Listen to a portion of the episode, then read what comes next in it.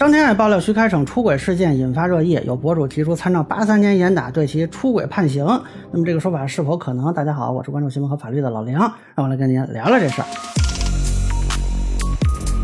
这个本来这事儿我是纯吃瓜啊，这个张天爱还是一个啊我印象不错的这个女性，这个徐开骋是谁？其实我不太了解啊。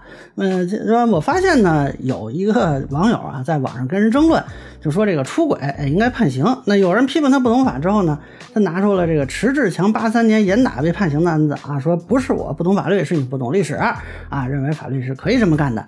那么然后呢，他又发了一条啊，说这个有法律博主跑去给这个科普未婚不算出轨 啊，我觉得这事儿啊挺逗的。那么既然涉及到法律问题呢，我就斗胆聊聊啊。首先呢，这个八三年严打这个话题，咱们之前有一个视频专门聊过啊。迟志强的这个案子确实有，但是当时是一九七九年的刑法。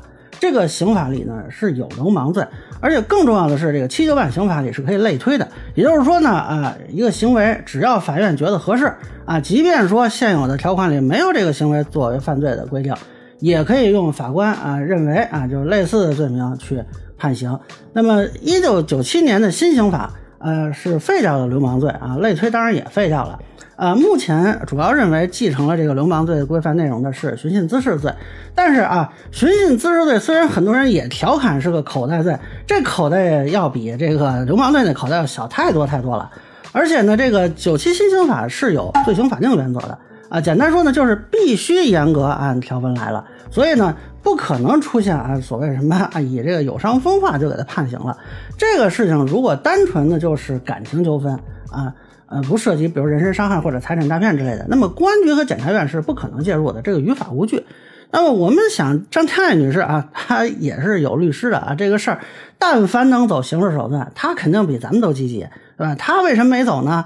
对吧？他问任何一个律师，都会告诉他这事儿刑法不管啊。但是另一方面呢，这个所谓未婚不算出轨这个说法，我觉得也不对啊。我不知道是不是有些人误解了这个上面的意思。严格说来啊，这个法律上是没有出轨这个概念。啊，所以他不管说是未婚还是已婚，法律都没有判定啊，说他叫出轨。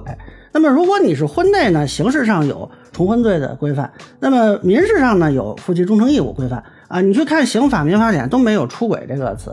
那么出轨这概念呢，更多是一种道德调整范畴的表述啊。我认为只要是对已经达成的情感关系的这种背叛。啊，不管是婚内还是婚前，这都应该是可以算出轨的。呃，这个并不由法律来评价，应该是被道德谴责。那么，为什么这个恋爱关系它没有说规定在法律的里进行保护呢？主要这个婚姻啊，它是以登记为标准，你不管缔结还是解除，这是有一个明确的夫妻关系存续期间的。这俩人就算说感情破裂了，他俩一天没办手续啊，一天这夫妻关系就存续。呃，一旦说这解除了啊，那俩人突然又和好了，啊，也得办手续才能恢复婚姻关系。但是恋爱关系啊，这个嗯，没有一个比较明确的规则和标准。怎么样就算是俩人有恋爱关系啊？你靠什么去判断？而这俩人今天和好，明天又分了，没后天又和好，大后天又分了啊，对吧？那这个不好去判断。那一方表白了，另一方说我考虑考虑啊，等他考虑的这个人要找别人表白了，那算不算是出轨？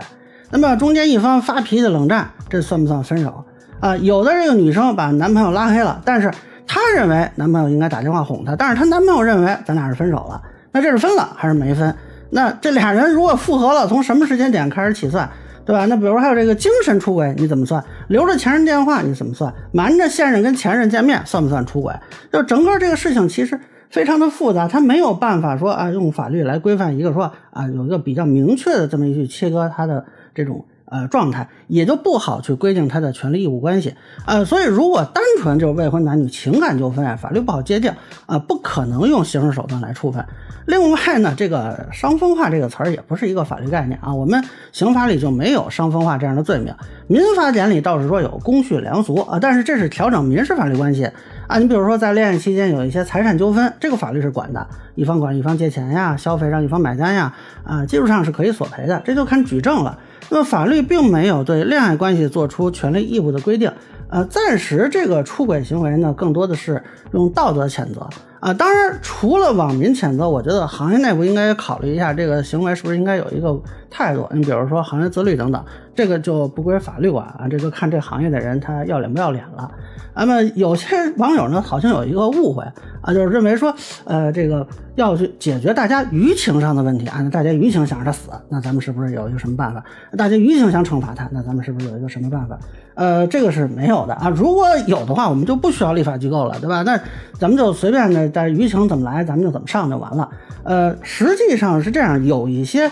案子，它可能比如说在这个立案或者这个侦办的发展过程中啊，有网络或者舆情的介入的推动，这个是有的。但是，一旦进入司法程序，它是要按既有的程序。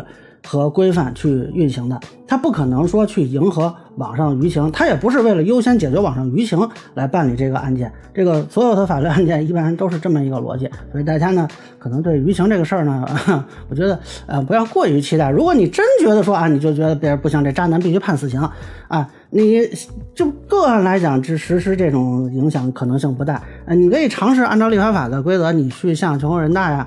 啊，去提醒这个建议啊，修改现有的法律。你比如说，在这个刑法修正案十二里，咱们增加一个渣男罪啊，这我不知道能不能增啊，因为我觉得这个还是这问题，你法律上非常难界定，对吧？那么实际上是这么一个程序，如果没有这个程序呢，就是说啊，咱们只是网上讨论的人比较多，那今天。比如这个张天爱可能知道人比较多，所以骂的人多。那明天另外一个人分手了，这俩人咱们谁也不认识啊，就骂的人就比较少。那咱们是根据舆情办案呢，还是根据这个事实跟证据办案呢？对吧？这个其实啊还是比较清晰的。